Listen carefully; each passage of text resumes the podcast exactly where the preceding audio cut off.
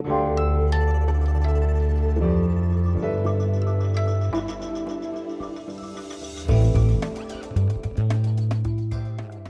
Politikteil, der wöchentliche Politik-Podcast von Zeit und Zeit Online. So.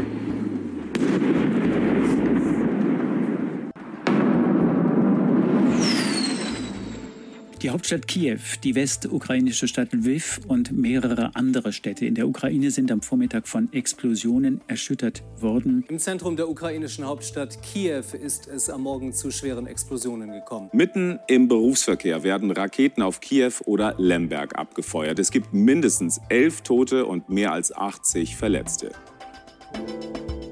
Anfang der Woche, wir haben es eben gehört, hat Russland die Ukraine so schwer mit Raketen beschossen wie seit Beginn des Krieges nicht mehr.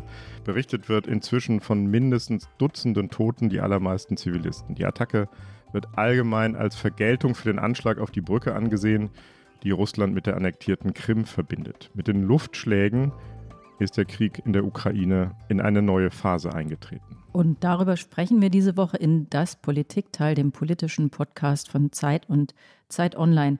Was steckt hinter dieser neuen Eskalation? Was sind die Gründe? Was sind die Risiken und Folgen? Könnte am Ende wirklich der Einsatz von Atomwaffen stehen? Und was heißt das eigentlich genau?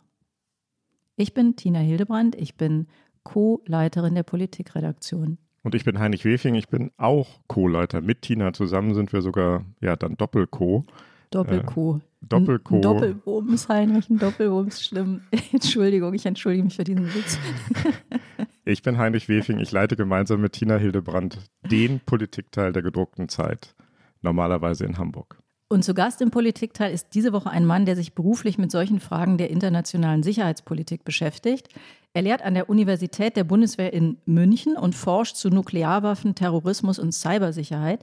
Und er hat ein Buch geschrieben über die Kuba-Krise 1962, das plötzlich dramatisch aktuell ist. Es heißt Atomic Anxiety.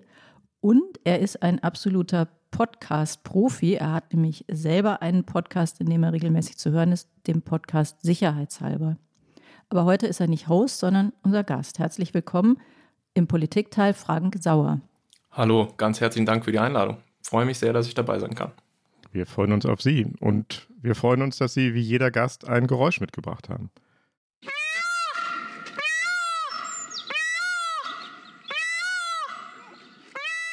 Okay, Sauer, das ist ein Geräusch, das hatten wir garantiert noch nicht. Was war das? Das war der markerschütternde Schrei eines Pfaus.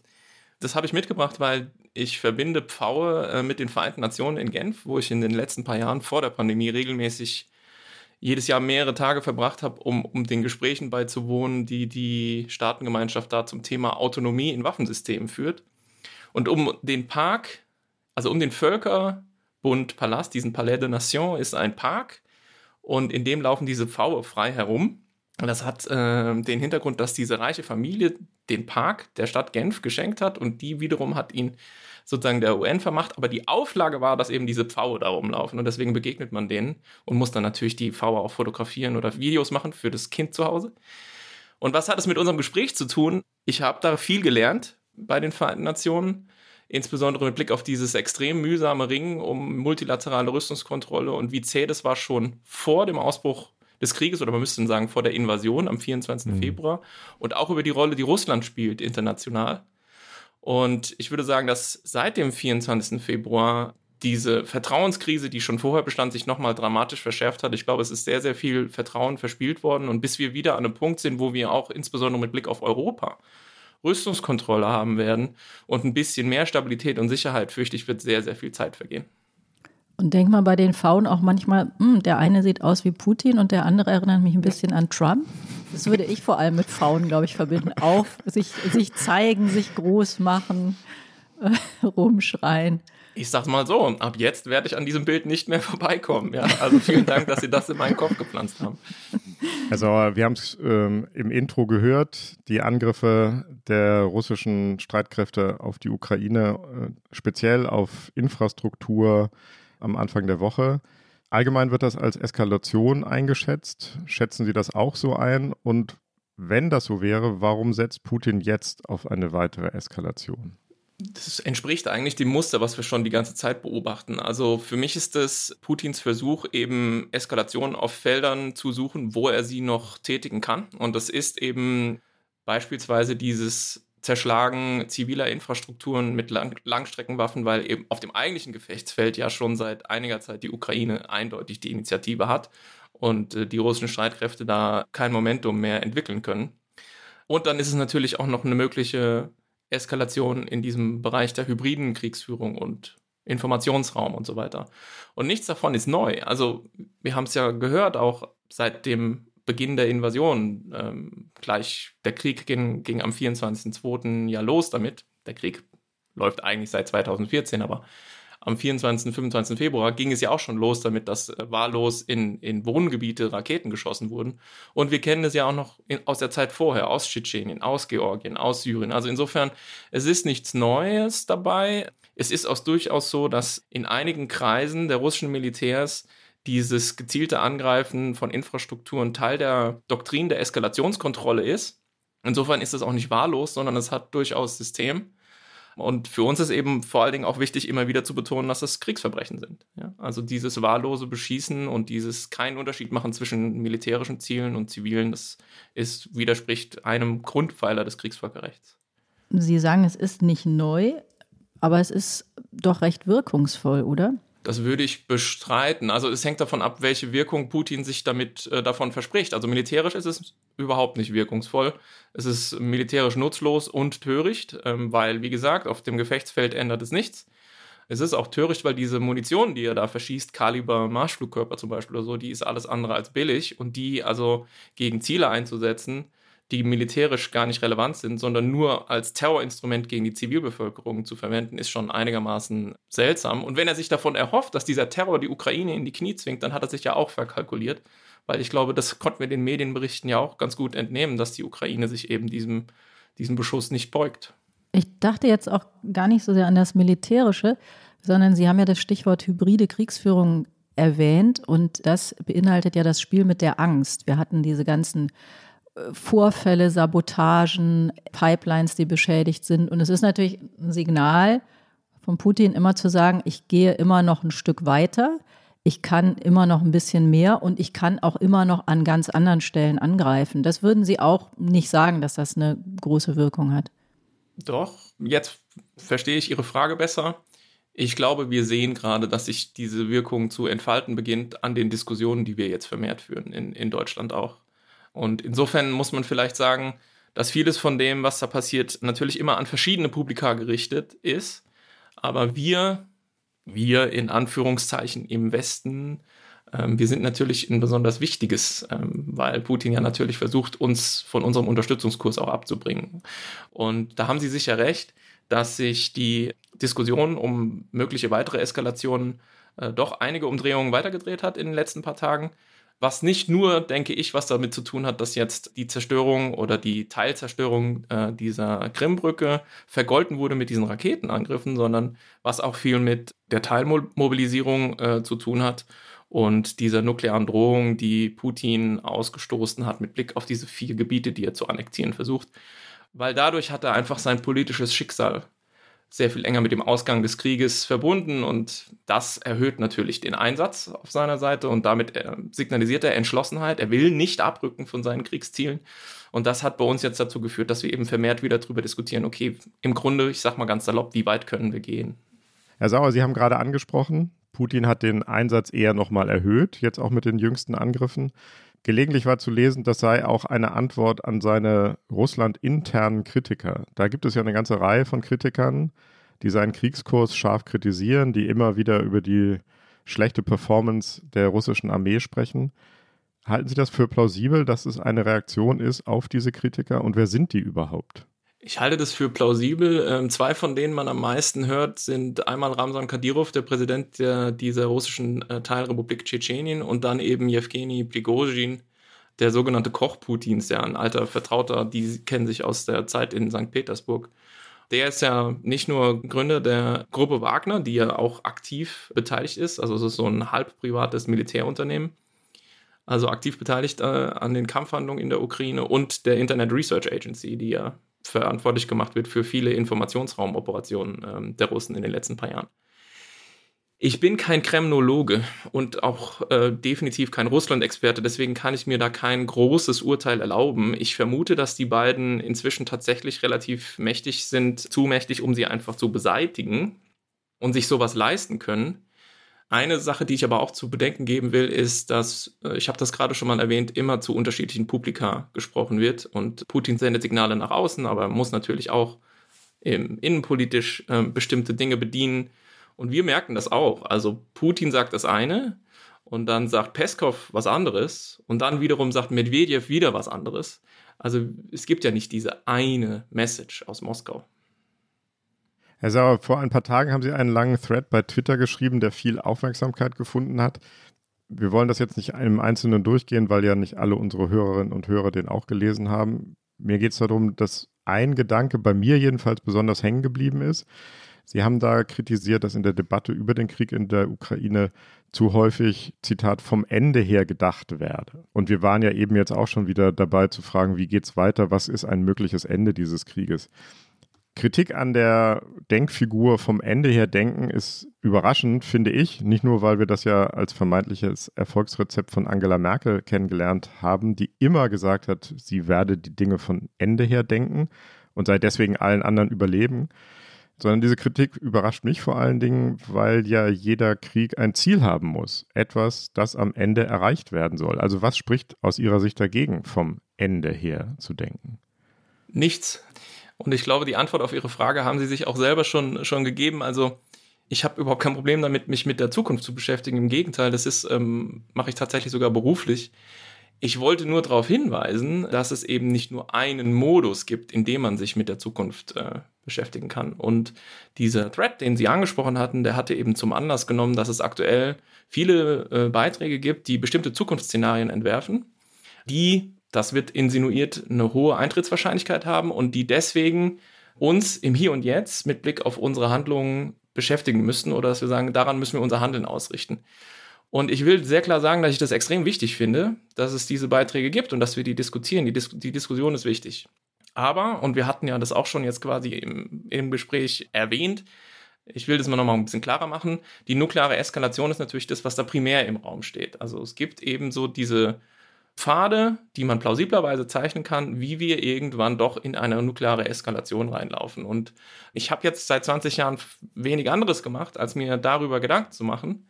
Deswegen äh, würde ich sagen, natürlich besteht diese Gefahr und ich kann auch solche plausiblen Szenarien äh, konstruieren und ich nehme dieses Eskalationsrisiko extrem ernst. Aber ob wir das jetzt schon zum handlungsleitenden Motiv machen sollten, da will ich ein Fragezeichen dran machen, weil ich natürlich auch zu bedenken geben muss, wenn wir das täten und beispielsweise jetzt die Unterstützung der Ukraine einstellen oder ändern würden oder verringern würden, auch das hätte ja Kosten. Ja? Was sind denn eigentlich zum Beispiel die Kosten, wenn Putin mit seinem Krieg erfolgreich ist? Und die müssen wir ja auch mit abwägen. So, und deswegen war quasi mein ganzer Punkt zu sagen, wir sollten vielleicht die letzten Monate Empirie nehmen, gucken, was ist wirklich passiert, wie hat sich Russland verhalten, wie hat Putin reagiert und die eher als handlungsleitend äh, nehmen und weniger diese Zukunftsszenarien, die man entwerfen kann, und da ist eben die Erwartungshaltung meine und auch die eigentlich der meisten anderen Expertinnen und Experten im Feld, dass Putin jetzt nicht ohne Vorwarnung losschlagen würde. Weil die Drohung, mit der er unser Verhalten manipuliert, ist für ihn zurzeit sehr viel nützlicher als das tatsächliche Überschreiten der Schwelle, aufgrund all der Folgekosten, die das für ihn haben würde. Wir wollen gleich nochmal genauer auf das Atomare gucken und auf die, diese Eskalation, aber vielleicht bleiben wir noch einen Moment bei dem drauf gucken. Und Sie haben gesagt, lass uns die Empirie nehmen, dessen, was wir erlebt haben, und darauf gucken. Können Sie das nochmal ein bisschen für uns so ein bisschen äh, ausbreiten? Was haben wir denn da gesehen und wo kann man da andocken sozusagen? Gutes Beispiel, ähm, worüber wir ja gerade auch schon gesprochen haben, ist eben die Zerstörung der Krimbrücke. Also ich hätte das durchaus für einen Anlass gehalten, für Russland hier weiter mindestens rhetorisch zu eskalieren. Und genau das ist nicht passiert. Es wurde eigentlich eher gesagt, oh ja, Brücke schlimmer Terroranschlag und äh, zivile Infrastruktur, wir reparieren das Ding. Und dann sozusagen kamen diese konventionellen Raketenangriffe. Konventionell. Deswegen nochmal mit Blick auf das Nachdenken über die Zukunft, dieses Verlängern von Trendlinien, wie wir jetzt quasi von hier in die nukleare Apokalypse kommen könnten, das kann man machen, aber das hat eben auch seine Tücken. Also wenn man immer nur Trendlinien verlängert, dann wäre ich heute Morgen mit dem Jetpack zur Arbeit geflogen und mein Auto wäre atombetrieben. Ja, weil das waren so die Trends aus den 60ern. Stattdessen haben wir Internet und Twitter, was zum Beispiel niemand vorhergesehen hat. Da müssen Sie in der Science-Fiction-Literatur tief graben, um überhaupt das Internet als Konzept vorherzufinden.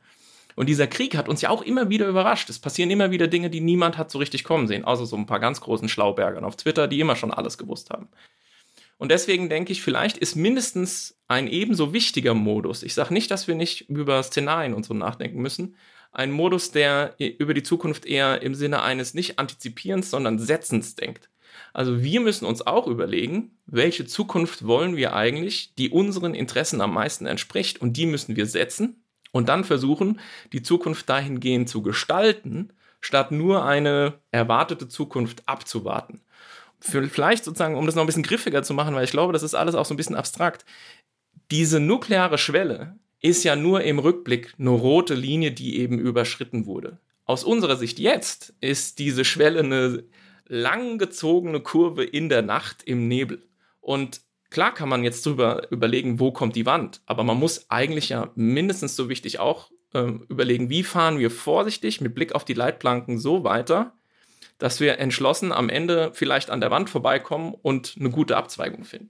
Und deswegen sollte man sich, ja, vielleicht von diesen Zukunftsszenarien, die natürlich alle sehr düster sein könnten, nicht zu sehr in seinem Handeln leiten lassen. Ich würde sehr gerne nochmal nachfragen oder anknüpfen an das, was Tina gerade gesagt hat, was wir schon gesehen haben. Sie haben jetzt das Beispiel der Krimbrücke nochmal erwähnt. Ein anderes Beispiel, das mir dabei eingefallen ist, als Sie das erwähnt haben, es hieß ja auch immer, es hätte furchtbare Konsequenzen, wenn Finnland und Schweden in die NATO aufgenommen würden oder wenn der Prozess in Richtung Finnland und Schweden ginge. Jetzt sind die quasi schon Mitglieder und es ist überhaupt nichts passiert und es ist plötzlich akzeptabel für Russland. Also bei dem, was wir ausbreiten und uns angucken, an Empirie des bisherigen Krieges, gibt es auch Hinweise darauf, wenn ich sie richtig verstehe, dass Putin manchmal droht, dann aber auf die Drohung gar nichts folgen lässt. Ja, es gab auch Äußerungen, dass eben Waffenlieferungen irgendwann eine rote Linie überschreiten würden. Und wir haben Panzerhaubitzen geliefert, Gepard geliefert, jetzt liefern wir, liefern wir Iris-T. Diese Kampfpanzerdiskussion schwelt immer noch im Hintergrund. Und jetzt darf man natürlich nicht denselben Fehler machen und sagen, okay, die Trendlinie ist, der Putin, der blöfft immer nur, wir müssen uns mhm. keine Gedanken machen. Das ist natürlich auch nicht mein Punkt. Aber ich sage, wir schauen, wie sich die Entwicklung uns äh, bietet über die letzten paar Monate. Und da wäre, glaube ich, die von der Empirie gedeckte Erwartungshaltung, die man formulieren kann, dass ein Putin nicht einfach so aus dem Blauen heraus jetzt sagt, so, jetzt setze ich irgendwie eine taktische Nuklearwaffe ein, sondern da würden nochmal klarere Signale kommen. Er würde nochmal versuchen, die Drohung zu nutzen, um damit unser Verhalten zu manipulieren.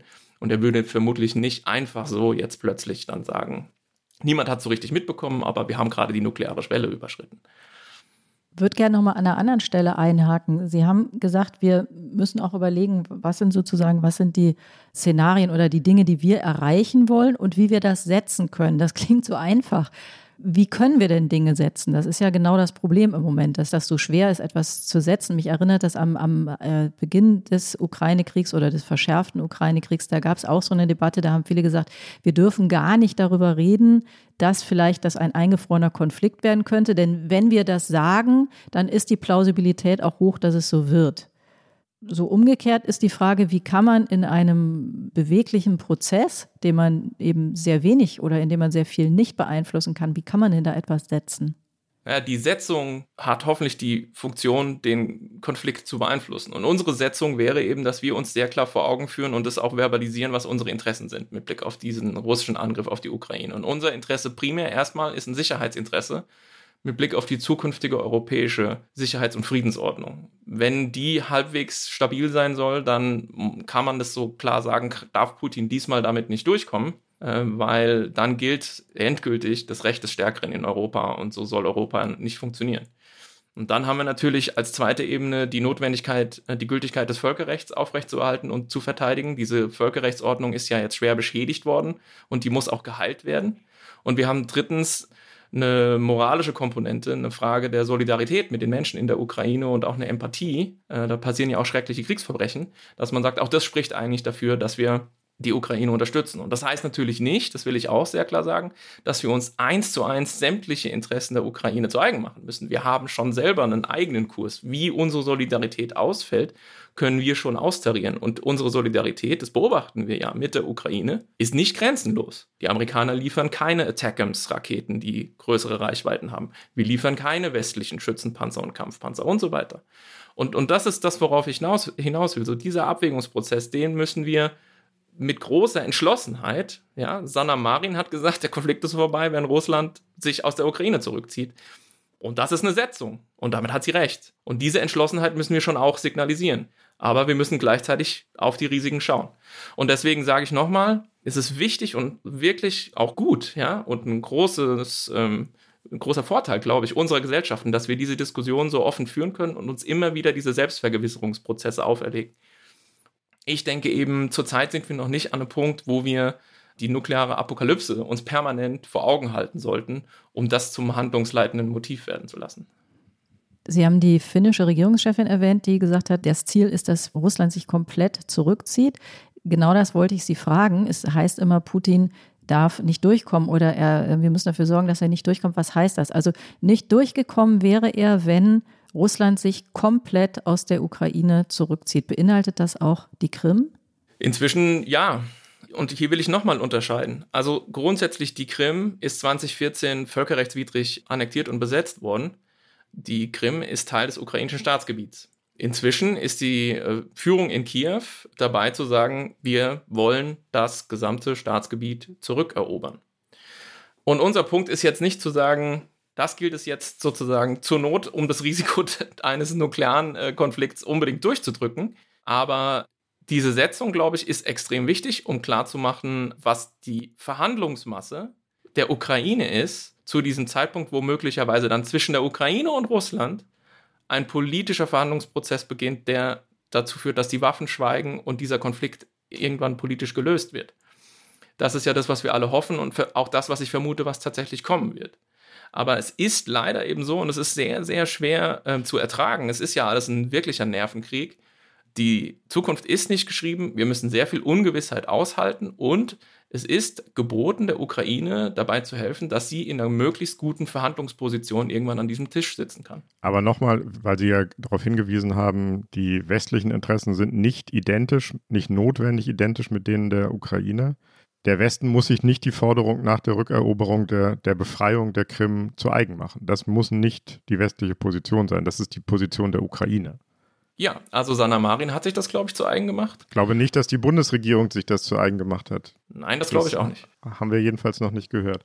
Weil ja. Sie die ganze Zeit sagen, äh, Herr Sauer, dass wir nicht nur auf das eine katastrophische Ende schauen sollen und uns davon leiten lassen sollen, würde ich Sie gerne nochmal nach einem anderen Endszenario fragen, das gerade viel diskutiert wird. Das hat der Historiker Timothy Snyder kürzlich in einem Blogpost entworfen. Und er sagt, er glaubt, dass der Krieg dadurch zu Ende geht, oder er hält es für wahrscheinlicher als alle anderen Enden, dass der Krieg dadurch zu Ende geht, dass in Moskau interne Machtkämpfe ausbrechen, die dann wiederum dazu führen, dass Putin, um an der Macht zu bleiben, seine Truppen aus der Ukraine zurückholen muss, um sie in Russland gegen seine Feinde einzusetzen. Das ist im Grunde eine Art Bürgerkriegsszenario. Ist das in Ihren Augen und Ohren ein plausibles Szenario? Auch das kann man sehr plausibel in die Zukunft projizieren, ja. Und der Text von Snyder ist sehr überzeugend, aber er lässt natürlich auch viele Fragen offen. Also der Text von Snyder bringt uns eigentlich an einen Punkt, den viele die sich sehr große Sorgen darum machen, dass diese Entwicklung uns auf eine so schiefe Bahn bringt, dass das alles noch viel gefährlicher wird, die alle, die die alle voraussetzen, nämlich eigentlich verlagert sich dieser Konflikt nach Moskau, weil da eben verschiedene Machteliten darum ringen, wer die Putin-Nachfolge antritt. Und das hat äh, Snyder relativ plausibel skizziert und Snyder sagt im Prinzip, das ist äh, ein ne, ne Szenario, was uns Hoffnung geben kann, weil dann schweigen die Waffen in der Ukraine. Und andere wiederum setzen genau an diesem Punkt an und sagen, nee, nee, dann gehen die Probleme erst richtig los, weil die Nachfolger Putins sind nicht zwangsläufig äh, irgendwie westliche, westlich orientierte Reformer oder ein Herr Nawalny oder so, sondern das sind unter Umständen Hypernationalisten, die noch viel mehr äh, sozusagen Probleme verursachen werden als ein Herr Putin. Hier sieht man wieder, was ich meinte. Man kann das alles sehr plausibel äh, diskutieren. Und ich persönlich nehme für mich nicht in Anspruch zu wissen, was äh, nach Putin kommt, weil ich, wie gesagt, mich mit Russland dafür gar nicht gut genug auskenne. Aber ich nehme eben zur Kenntnis, dass man diese Szenarien konstruieren kann und alle kennen muss und mit denen arbeiten äh, muss. Aber man muss eben immer wieder abwägen, wie viel davon muss ich jetzt sozusagen schon in mein Handeln einfließen lassen. Ist das nicht eh ein Problem, dass wir so ein bisschen dazu neigen, binär zu denken? Also wir wissen, was schlecht ist und machen dann aber oft sozusagen den Gedankenschritt anzunehmen, wenn A schlecht ist, ist B gut oder auf jeden Fall besser. Aber oft ist es gar nicht der Fall. Das kann gut sein. Ich vor allem, ich weiß nicht, das klingt jetzt so ein bisschen sehr aus der Hüfte geschossen und sehr verallgemeinert, aber ich glaube, wir, wir in Deutschland haben besonders Probleme, diese Ungewissheit der Zukunft auszuhalten. Warum? Ja, weiß ich auch nicht. Also wir hatten auch während der Pandemie diesbezüglich ganz kuriose Diskussionen. Und äh, in der Pandemie zum Beispiel wäre es auch sehr viel sinnvoller gewesen, bestimmte Prinzipien einfach aufrechtzuerhalten. Indem man eben zum Beispiel sagt, unser Hauptziel ist eine niedrige Inzidenz. Zum Beispiel. Ja, stattdessen neigen wir Deutschen dazu, dann zu sagen, ja, aber das muss ja alles dann im Kleinen nochmal möglichst irgendwie genau angepasst werden und in Schleswig-Holstein gibt es ja kaum Fälle und so. Und im Endeffekt haben wir es uns so kompliziert gemacht und haben auch so viele abseitige Diskussionen darüber äh, geführt, wie das jetzt mit diesen Modellierungen ist und ob Modellierungen die Zukunft eigentlich vorhersagen, tun sie natürlich nicht, ja. Und so, äh, dass äh, mal ganz offen inzwischen ja niemand mehr durchblickt.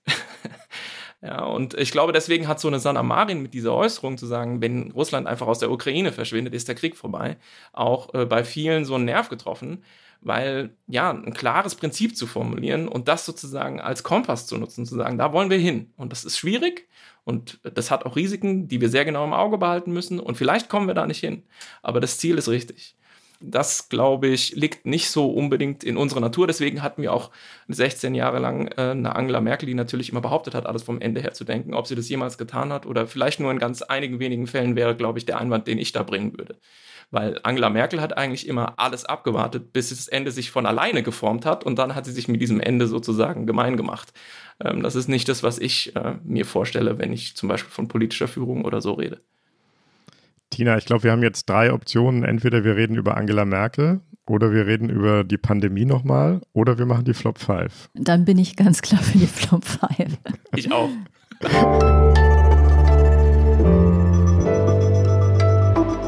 Die Flop 5. Also, Sie kennen die Rubrik vielleicht als Hörer des Politikteils. Fünf Sätze, Phrasen, Aussagen, die Sie gar nicht mehr hören können. Was ist Ihr erster Flop? Die ukrainischen Nuklearwaffen. Hm.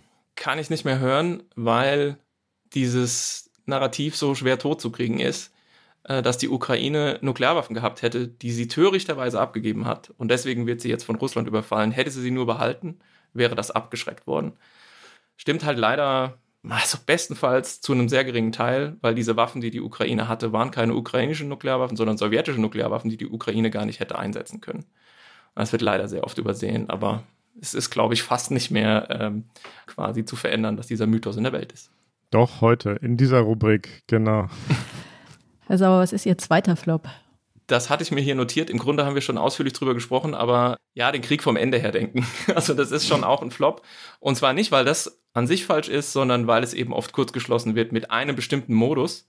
Und in gewissem Sinne ist es ja auch, wer genau aufpasst, glaube ich, merkt das relativ schnell, zu so einer Art rhetorischem Instrument geworden. Es ist natürlich so eine Art Immunisierungsstrategie und auch so eine Strategie, mit der man sich eben über alle anderen Diskussionsteilnehmer stellt, indem man eben sagt, ja gut, aber ich habe es doch schon durchblickt, ich habe ja schon vom Ende her gedacht. Mhm. Und da habe ich halt doch vielen, die das besonders stark im Munde führen, massiv meine Zweifel, ob, ob das so stimmt, dass da wirklich das Ende schon erkannt wurde. Wobei es, glaube ich, auch oft den Charakter der Warnung hat, so in dem Sinne von bedenke das Ende, wohin kann das führen? Also ich glaube, das hat tatsächlich noch so eine zweite Unterströmung, das vom Ende denken. Sie haben aber noch einen dritten Flop, glaube ich. Ja, Realismus versus Moral. Also das ist auch so eine interessante Konfiguration, die sich irgendwie in Deutschland rausgeprägt hat, dass es also sozusagen so zwei Lager geben, gäbe. Und das eine sind die Realisten und die sagen, ja gut, gegen Russland kann man keinen Krieg gewinnen und so, da muss jetzt sozusagen die Ukraine muss auch mal irgendwie einsehen, dass das nur eine gewisse Zeit gehen kann und die USA und, und Russland müssen da jetzt einen Frieden brokern. Und dann gibt es die Moralisten, die vermeintlichen, die sagen, ja, aber nee, guck doch mal, was da passiert in diesem Land und so, den Ukrainern muss man doch helfen. Und ich habe es ja vorhin schon ausgeführt, ich denke, Realismus mit großem R, also so wie man es aus der Politikwissenschaft als eine Theorie kennt in diesem Teilbereich der internationalen Beziehungen, hat ja was damit zu tun, dass Sicherheitsinteressen primär das Handeln von Staaten anleiten. Und es ist wirklich das Einmaleins des Realismus, dass ein revisionistischer Staat wie Russland mit seinem Verhalten ausbalanciert werden muss. Und das ist genau das, was jetzt passiert. Mhm. So, und moralisch, glaube ich, gibt es auch gute Gründe, der Ukraine zu helfen. Das heißt, es gibt ja gar keinen Widerspruch, die Realisten auf der einen und die Moralisten auf der anderen Seite, sondern Realismus und Moral deuten beide eindeutig in die gleiche Richtung. Ist auch eine interessante Entwicklung, dass es ein Vorwurf geworden ist, moralisch zu denken. Aber egal. Sind wir bei Nummer vier? Wir sind bei Nummer vier. Vierte Flop sind die kriegsbegeisterten Intellektuellen. Also Sie. das weise ich von mir, äh, wirklich. Das ist ehrenrührig, sozusagen anderen Kriegsbegeisterung zu unterstellen. Mhm. Ähm, ich glaube, niemand ist kriegsbegeistert. Und ähm, lustig ist eben dieses mit den kriegsbegeisterten Intellektuellen, was jetzt in den letzten paar Tagen auf, zurückgehend auf so einen Artikel in der SZ so ein bisschen äh, Wellen geschlagen hat. Weil die sogenannten Intellektuellen, die offensichtlich in der Perspektive einiger Leute so eine homogene Gruppe sind, die waren ja bis eben noch pazifistisch. Ja? Also eben waren noch die Intellektuellen, die die offene Briefe schreiben und sagen, der Krieg muss unbedingt aufhören und so. Und jetzt auf einmal sind die Intellektuellen alle kriegsbegeistert. Also da wäre ja auch so mein, mein Einwand, vielleicht ein bisschen weniger so grobe Muster da ins Feld führen und sich vielleicht eher mit den substanziellen Argumenten auseinanderzusetzen, was den Krieg angeht. Und jetzt? Jetzt haben wir noch einen fünften Flop. Flop 5 ist, ist Putin noch rational? Ha, der, das ist mein. Tinas Lieblingsflop. Sagen Sie mal, was Sie, was Sie damit meinen. Also das Problem ist, dass dieser Begriff des Rationalismus uns analytisch hier nicht weit bringt. So wie der ursprünglich mal in der Abschreckungstheorie entwickelt wurde und dann lange auch sozusagen die Diskussion über Abschreckung und nukleare Abschreckung dominiert hat, ist er sowieso längst überholt, weil wir halt durch die ganze Neuroforschung, so Daniel Kahnemann und diese Leute und die ganzen ähm, ja, sozialpsychologischen Studien ähm, und auch so neurologische Forschung wissen, dass es diesen rationalen Homo economicus, der sozusagen völlig ohne Emotionen, mehr oder weniger wie ein Computer kalkuliert, natürlich nicht gibt. Wer keine Emotionen hat, ist alles andere als rational. Das wissen wir aus klinischen Studien. Ja. Und insofern Kahnemann und so, die haben uns ja eigentlich gezeigt, dass wir nicht verlässlich rational sind in aller Regel und die Irrationalität die Aberration ist, sondern wir sind eigentlich verlässlich irrational die ganze Zeit. Also mit Blick auf Putin, Putin hat äh, bestimmte Ziele, die sind uns sehr fremd, die sind revisionistisch und er hat Mittel, die sind zum Teil barbarisch. Und in diesem Zweck, Ziel-Mittel-Paradigma operiert er. Und das heißt für uns, er ist nicht komplett durchgedreht. Und mehr kann man, glaube ich, an der Stelle schon fast gar nicht mehr sagen. Diese ganzen Diskussionen um, ist er noch rational und denkt er logisch, die führen zu nichts. Ja, bin ich sehr einverstanden mit dem Flop.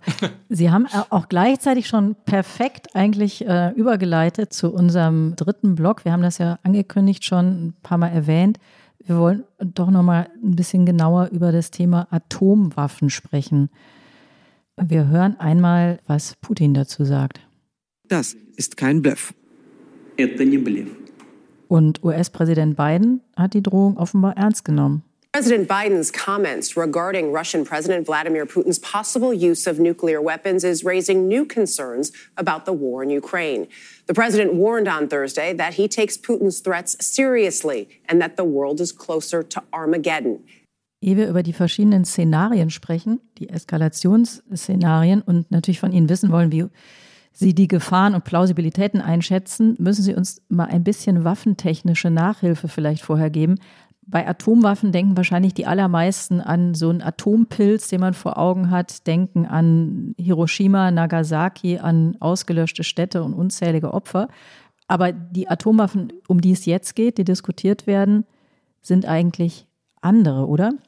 Also nicht zwangsläufig. Ich glaube, wir müssen das nicht zu technisch machen, mit Blick auf das, was da jetzt wirklich in dieser Waffe passiert, sondern am besten ist es eben auf diese Unterscheidung einzugehen, die ja auch zurzeit viel diskutiert wird, nämlich diese vermeintliche Unterscheidung zwischen strategischen Waffen auf der einen und das ist eben so nukleare Apokalypse, ja, also Interkontinentalraketen fliegen um den Erdball und überall gehen riesige Explosionen hoch und taktischen Waffen auf der anderen Seite. Und die taktischen sind einfach kleiner und werden nicht in der Ferne eingesetzt, sondern auf dem Gefechtsfeld, oder? Genau. Und das, das sind sie aber nur, weil sie eben einen anderen Zweck haben sollen. Sie sollen eben einen militärischen Effekt auf dem Gefechtsfeld haben, wohingegen diese strategischen Waffen tatsächlich eigentlich nie eingesetzt werden sollen. Die sollen Krieg abschrecken zwischen Nuklearmächten.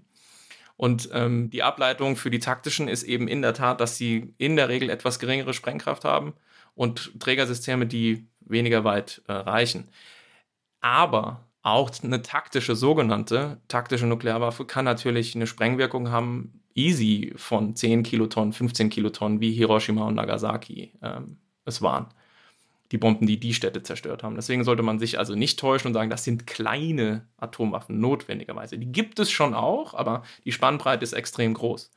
Und letzter Satz dazu, also die Unterscheidung ist natürlich auch ähm, nicht nur militärisch nicht so mega trennscharf, sondern politisch auch, glaube ich, ziemlich sinnlos, weil der Einsatz einer Nuklearwaffe, auch wenn man die als taktisch deklarieren würde, hätte heute strategische Konsequenzen. Das müssen Sie erklären. Na, wir schlagen ein neues Kapitel in der Menschheitsgeschichte auf. Wir haben jetzt 77 Jahre zum Teil mit Hängen und Würgen geschafft, dass nicht nochmal jemand eine Atomwaffe mit kriegerischer Absicht zündet.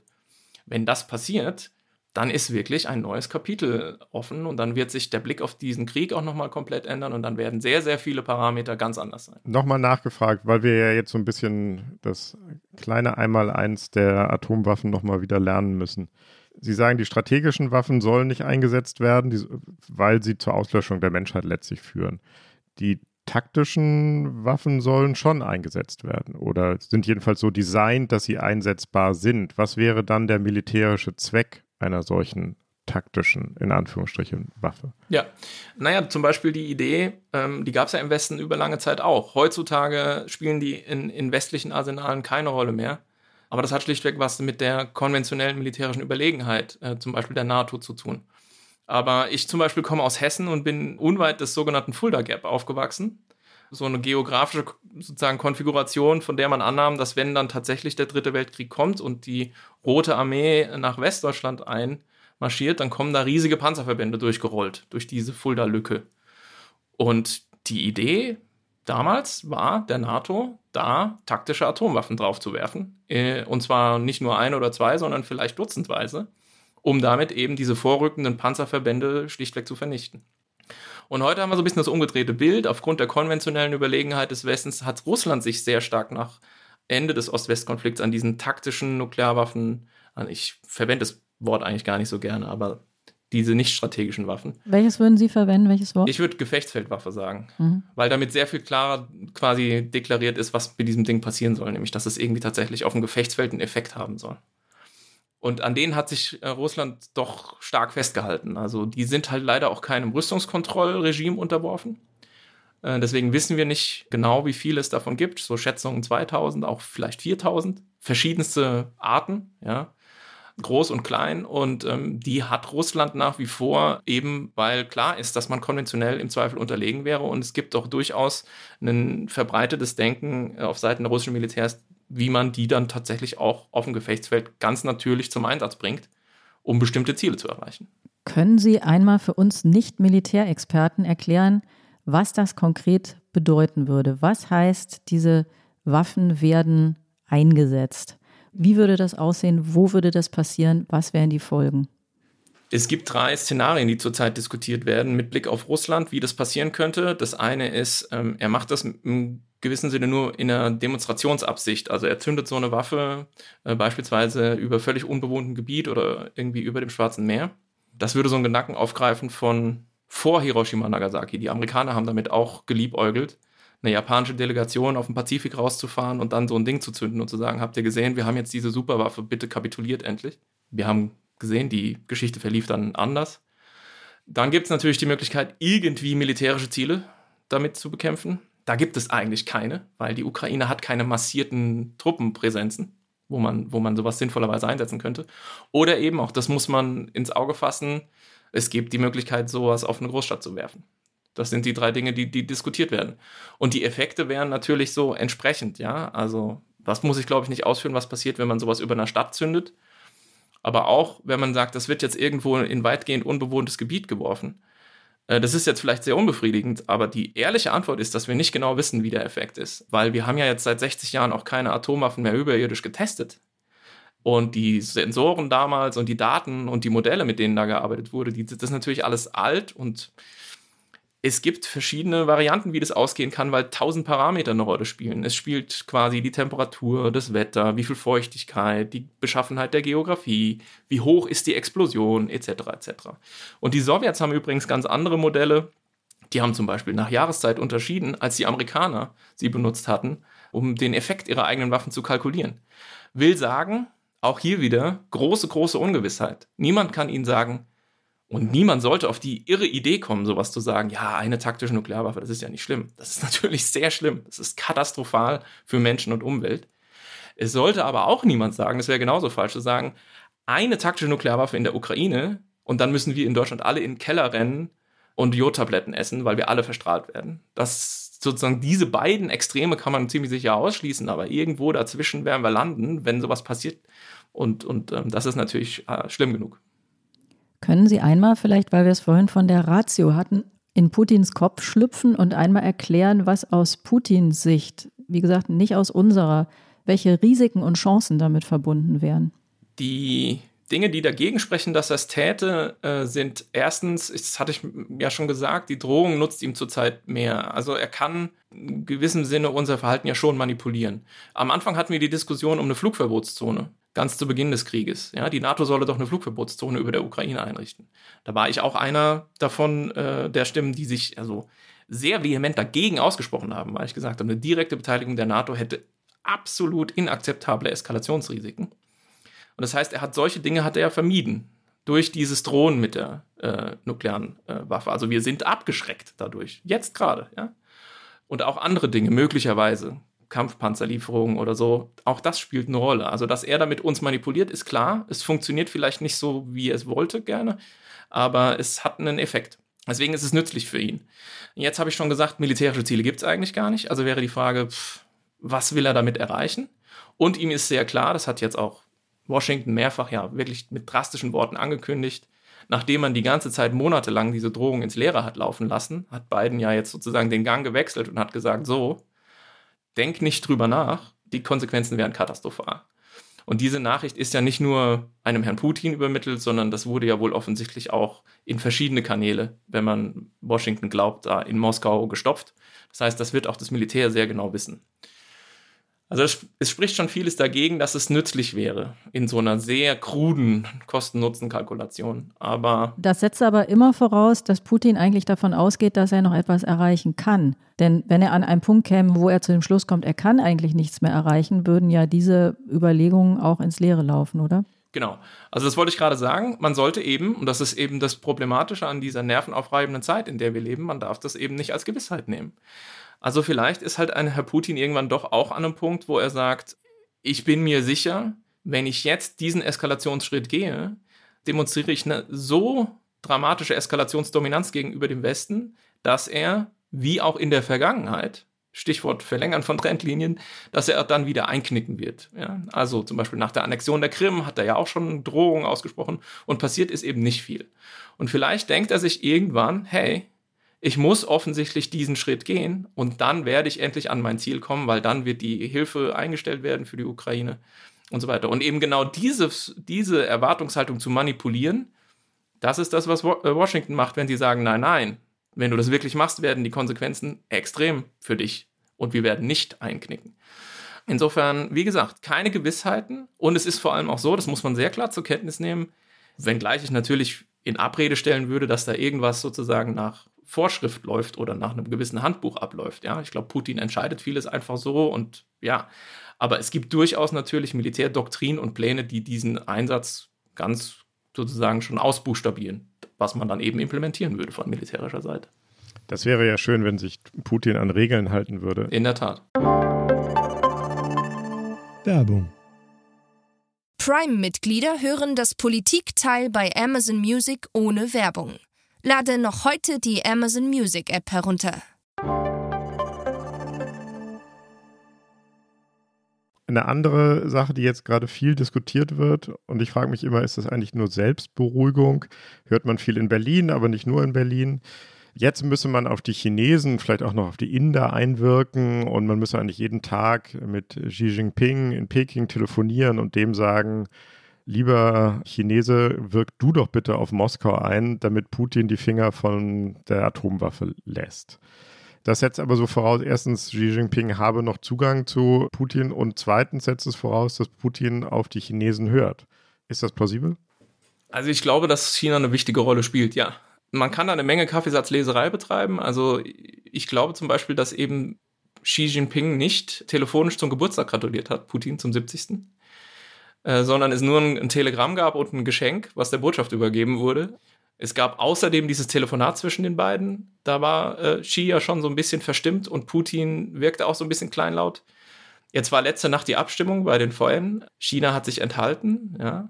Also es ist ganz interessant. Wir müssen ähm, das ganz kurz erläutern. Es gab eine Abstimmung in der Generalversammlung der Vereinten Nationen über die Frage, ob das die völkerrechtswidrige Annexion der vier Provinzen äh, akzeptiert wird oder nicht. Und eine sehr, sehr große Mehrheit, irgendwie 140 von 180 oder so ungefähr, Staaten hat dagegen gestimmt. Aber China und Indien haben sich enthalten. Ja, und also es gibt so ein paar äh, zarte Signale, die man interpretieren könnte als ein langsames Abrücken Chinas von Russland. Ich weiß nicht, wie, wie sehr man sich darauf wirklich verlassen will. Aber ein Punkt, den ich doch mit mehr Bestimmtheit sagen kann, ist, dass China garantiert kein Interesse daran hat, dass irgendwie global gesehen die nukleare Hemmschwelle sinkt. Ja? Also auch China hat ja Ambitionen und ähm, wir müssen jetzt nicht über Taiwan reden und so weiter, aber auch die haben natürlich eine nukleare Komponente im Endeffekt im, mit Blick auf die Konfrontation mit den USA. Ich denke schon, dass für Putin eine komplett neue Phase anbrechen würde, wenn er diesen Schritt wirklich ginge. Und dass sich äh, China und, und Indien auf die Seite Putins stellen, wenn er dieses nukleare Tabu bricht, das sehe ich nicht. Und auch das wird ihm vermutlich durch den Kopf gehen. Können Sie das nochmal ein bisschen deutlicher machen? Das ist ja jetzt ganz oft zu lesen und zu hören, das kann den Chinesen nicht gefallen. Also, dass es ihnen nicht gefällt, das würde man sozusagen noch akzeptieren. Aber angenommen, dieser Schritt wäre bereits gegangen. Was wäre denn dann die plausible Reaktion Chinas und worum geht es da im Prinzip? Geht es darum zu sagen, da wird eine nukleare Hemmschwelle gesenkt, wie Sie gesagt haben, oder geht es darum zu sagen, Europa ist ein großer Markt für uns, zerbombt bitte unsere Märkte nicht? Was ist im Grunde das Kalkül oder das plausible Kalkül Chinas, warum sie jetzt nicht vorher sagen sollten, bitte nicht, sondern warum sie dann nachher wirklich solche Konsequenzen ziehen sollten, dass Putin was zu befürchten hat. Denn dass der Putin jetzt ein problematischer Zeitgenosse ist, das wissen die Chinesen ja jetzt schon. Es hält sie aber nicht oder hat sie bisher nicht davon abgehalten, sich nicht sehr stark zu distanzieren. Ja, also ich glaube, die Chinesen sind am besten beschrieben in ihrer Haltung bis hierhin als abwartend eine gewisse Zeit lang auch in Richtung Russland tendierend, was natürlich auch was mit den letzten paar Jahren zu tun hat und diesen den Abkommen zum Beispiel, die ähm, Putin und Jinping geschlossen haben. Ja, also ich meine, Russland ist ja auch zum Beispiel ein sehr kleiner Markt und ähm, verkauft höchstens irgendwie China Rohstoffe. Ob da jetzt ein, ein wirklich nachhaltiges Interesse besteht, äh, dass man sagt, okay, komme was wolle, wir stehen Russland bei, das würde ich stark bezweifeln. Und es gibt eben eine ganze Menge Dinge, ja. Also Europa zum Beispiel, großer Markt, haben wir gesagt. Global sinkende Hemmschwelle, haben wir gesagt. Der Proliferationsimpuls, der von sowas ausgehen könnte, der dürfte China auch vor Augen stehen. Sprich, wenn man jetzt mal mit Japanern oder Südkoreanerinnen spricht oder so, dann sagen die, ja, also wenn das passiert, dann dauert es nicht lang und dann haben wir auch Nuklearwaffen, ja. Und solche Dinge werden sicher auch in Peking bedacht. Und das hätte natürlich auch nochmal Implikationen für, für die Region und für Chinas Politik. Also, wenn man das alles zusammennimmt, ähm, verdichtet sich schon ein Bild, was nahelegt, dass dieses Überschreiten dieser nuklearen Schwelle für Peking auch sozusagen eine rote Linie ist. Und dass man da Putin nicht bei der Stange halten würde. Jetzt haben wir viel über mögliche Reaktionen in China gesprochen.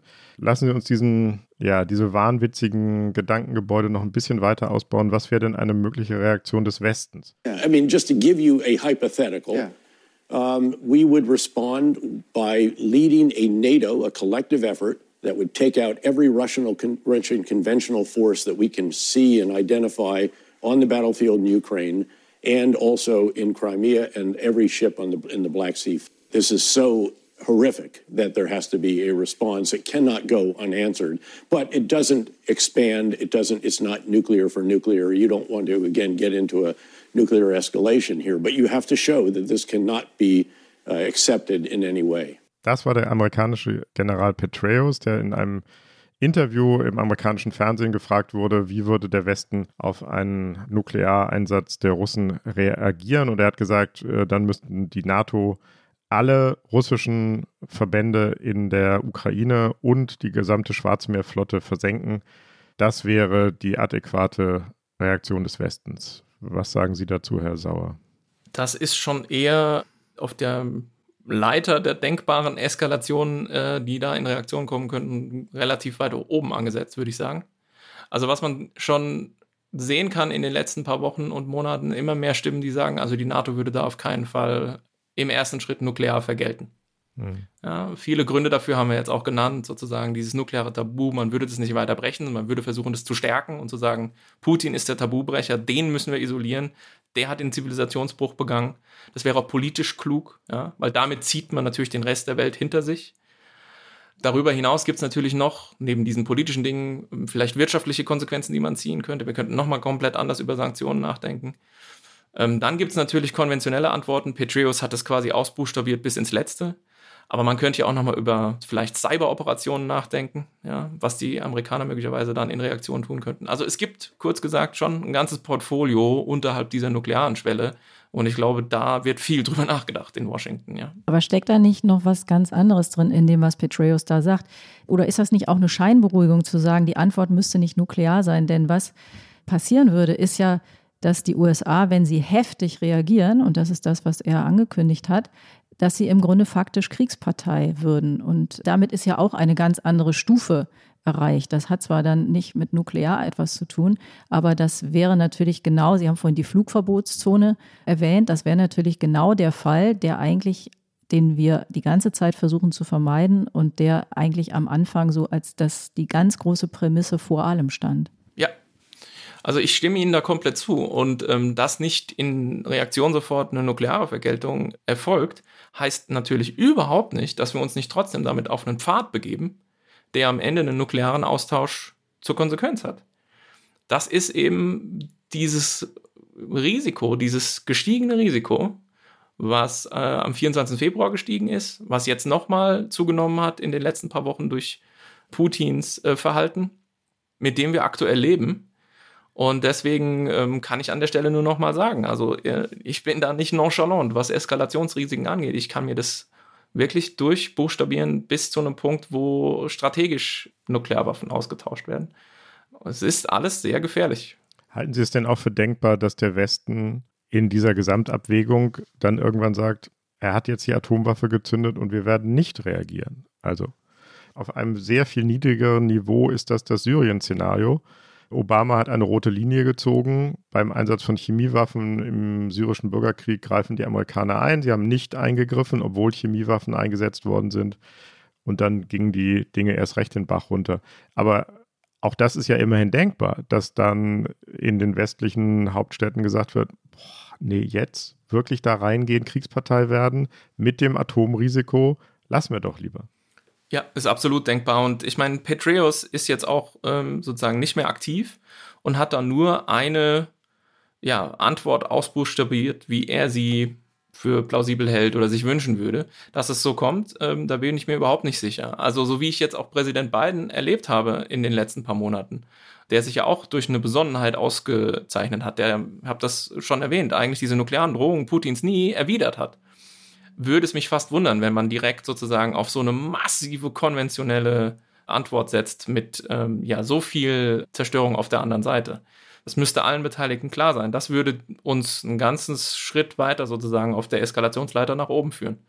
Und vielleicht ein, mal so ein bisschen ein allgemeinerer Punkt, auch, das war ja so ein, Sie hatten mein Buch erwähnt, dankenswerterweise, ist alles schon ein paar Jahre her, aber das war Teil meiner Promotionsforschung. Äh, das Problem ist, es gibt keine Garantien. Es gibt nichts, was uns garantiert, dass Nuklearwaffen nicht eingesetzt werden. Die nukleare Abschreckung nicht, das nukleare Tabu nicht, solche Traditionen und Selbstabschreckungsmechanismen nicht. Ähm, es kann immer passieren und vieles hängt dann doch von Akteurschaft ab und von einzelnen Personen. Und da wäre dann eben zum Beispiel bei mir sofort der Blick Richtung Präsident Biden und zu gucken, wie seine Reaktion ist. Und da würde ich, da würde ich denken, der schlägt nicht sofort mit allen Mitteln alles kurz und klein, was Russland irgendwie in der Ukraine oder in der Nähe hat. Ihr Buch, das haben wir am Anfang gesagt, handelt von der Kuba-Krise und da, die wird ja im Moment 1962 war das, die wird im Moment wahnsinnig oft herangezogen als Vergleich. Können Sie, wir sind schon relativ am Ende unseres Podcasts, aber können Sie am Ende vielleicht einmal ganz kurz für unsere Hörerinnen und Hörer sagen, was kann man aus dieser Kuba-Krise für heute lernen oder mitnehmen oder extrahieren und, und was nicht? Nicht so viel, wie manche äh, sich wünschen würden. Also ähm, es war schon eine deutlich andere Situation. Wir hatten ja eine direkte Konfrontation zwischen der Sowjetunion und den USA. Das ist das eine. Die Ukraine ist ja kein Nuklearwaffenstaat. Es waren auch Waffen disloziert, ja. Also wir hatten die Mittelstreckenraketen auf Kuba. Wir haben, das haben wir später gelernt, taktische Nuklearwaffen, da haben wir sie wieder, sowjetische auf die man hätte benutzen können, um eine äh, amerikanische Invasion sozusagen am Strand zurückzuschlagen. Äh, wir hatten U-Boote mit ähm, Atomsprengköpfen rund um Kuba und so weiter. Also in, in der Hinsicht vieles sehr anders. Ich glaube, was übertragbar ist, ist eben dieses Moment des Nervenkriegs. Ja, und dieses, ich hatte das ja auch mal die Tage woanders so beschrieben. Es gab ja diesen Punkt, wo die sowjetischen Schiffe dann vor dieser Seeblockade doch angehalten haben. Und da hat Dean Rusk damals, der Außenminister, gesagt, der Khrushchev hat geblinzelt. Also wir haben so eine Art Starrwettbewerb gemacht, wir haben uns in die Augen geguckt und wer als erstes blinzelt, hat verloren. Und das war natürlich so auch so typische amerikanische sozusagen irgendwie äh, Geschichte, das sich so zu, äh, zu vergegenwärtigen, der, der, der blinzelt. Und ich glaube, wir sind in einem Moment gerade, wo wir mehr als bisher darauf warten, dass eine der Seiten, eine der beiden Seiten blinzelt. Hm.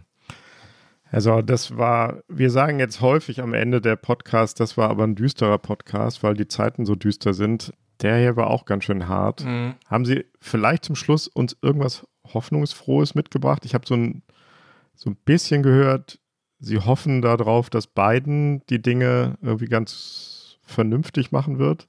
Ist das unsere beste Hoffnung oder haben Sie noch was anderes? Das wäre ein bisschen dürftig, wenn, wenn nur Präsident Biden die, die beste Hoffnung wäre. Naja, also ich glaube, es ist klar geworden, dass wir zwar schon in einer gefährlichen Zeit leben, verantwortlich dafür ist Wladimir Putin, dass es aber tatsächlich so ist, dass wir jetzt nicht akut Angst haben müssen vor einem Atomkrieg. Und was so ein bisschen zukunftsgewandt, so Stichwort äh, quasi die Zukunft gestalten und setzen und so. Mhm. Was auch klar ist und was eine Haltung ist, die ich jetzt auch nicht aufgegeben habe, ist, dass wir natürlich auf lange Sicht dieses existenzgefährdende Risiko von Nuklearwaffen für unsere Spezies Mensch nicht akzeptieren können. Und äh, ich glaube schon auch, dass natürlich irgendwie so diese globale Null und wir rüsten alle Nuklearwaffen ab, also in weiterer Ferne ist denn je. Aber ich glaube, es lohnt sich weiter auf eine Zukunft hinzuarbeiten, wo Nuklearwaffen einfach politisch deutlich weniger oder keine Rolle mehr spielen und wo wir vielleicht Nuklearwaffenstaaten noch haben, aber die haben alle winzige Arsenale, vielleicht 30 Sprengköpfe irgendwo tief verbuddelt in einem Berg, nur für den Fall, dass die Aliens angreifen. Ähm, und das ist vielleicht eine Zukunft, auf die man hinarbeiten sollte weiterhin. Das war wieder der politische Podcast von Zeit und Zeit Online, das Politikteil.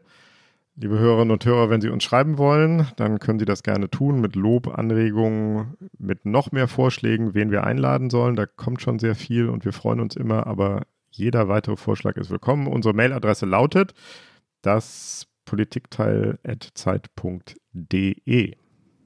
Ja, und wir bedanken uns bei Christina diese Woche wieder, Christina Plett, die uns unterstützt hat bei der Recherche. Wir bedanken uns bei den Pool Artists, unserem fabelhaften Betreuer Felix, der aus dem Urlaub wieder da ist, bei unseren Online-Paten und natürlich bei Ihnen, Herr Sauer. Vielen Dank. Wobei die Sache mit den Aliens, das jetzt wirklich so beruhigend war am Ende, weiß ich gar nicht. Dass der Moment ist, wo die hören und denken, ach du liebe Zeit. Die Aliens, die haben wir auch noch ja. als Möglichkeit. Es gibt ja auch einige Leute, die mich hartnäckig Dr. Doom nennen. Ich weiß nicht, was ich sagen darf. Vielen Keine Dank für die Ahnung, Einladung. wie das sein konnte. Sehr schön. Und nächste Woche sind äh, an dieser Stelle wieder zu hören Eliana Grabitz und Peter Dausend mit einem vielleicht etwas heitereren Thema. Wer weiß, was bis dahin passiert. Und zwischendurch können Sie noch ganz viele andere Podcasts aus der Zeit Podcast-Familie hören. Natürlich das tägliche, das zweimal tägliche, was jetzt und viele, viele andere. Und damit sind wir wieder durch. Hoffentlich ohne Atomschlag. Danke Ihnen allen. Tschüss. Tschüss. Ciao.